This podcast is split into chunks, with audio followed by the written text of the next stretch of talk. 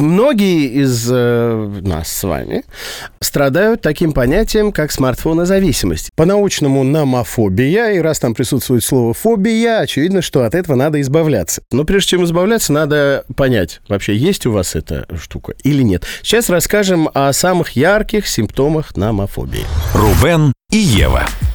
Чтобы понять, насколько человек э, предрасположен к номофобии, стоит обратить внимание, говорят знающие люди, на следующие факторы.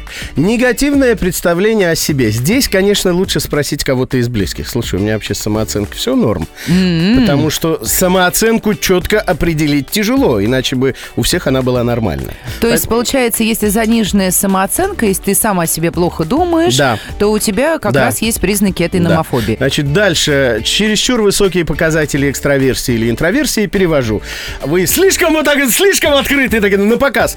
Или наоборот, как-то слишком часто уходите в себя. Ну да, слова не допросишься. Понятно, здесь тоже все ясно. А поиск острых ощущений, когда люди бросаются во да, там, во все тяжкие, потому что не хватает ощущений в жизни. Ну еще бы, когда ты всю жизнь сидишь с согнутой головой и пальчиками в телефончике что-то тыкаешь. тыкаешь. И, ну, это может быть как причины, так и следствие.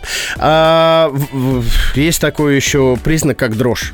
В смысле? Ну, вот руки трясутся и так далее. Вот это тоже Это может алк- быть это показ- алкоголизм, я Вот знаю. если не пьет, а, но руки трясутся, значит значит, номофоб? номофобия. Вот, э, на вскидку, вот, вот это вот те самые признаки, на которые стоит обратить внимание. Ну и что, получается, ты как себя определяешь? Как номофоб? То есть, страдаю ли я от номофобии? Ну да. Ну, признаки есть, но я не страдаю, я ее наслаждаюсь.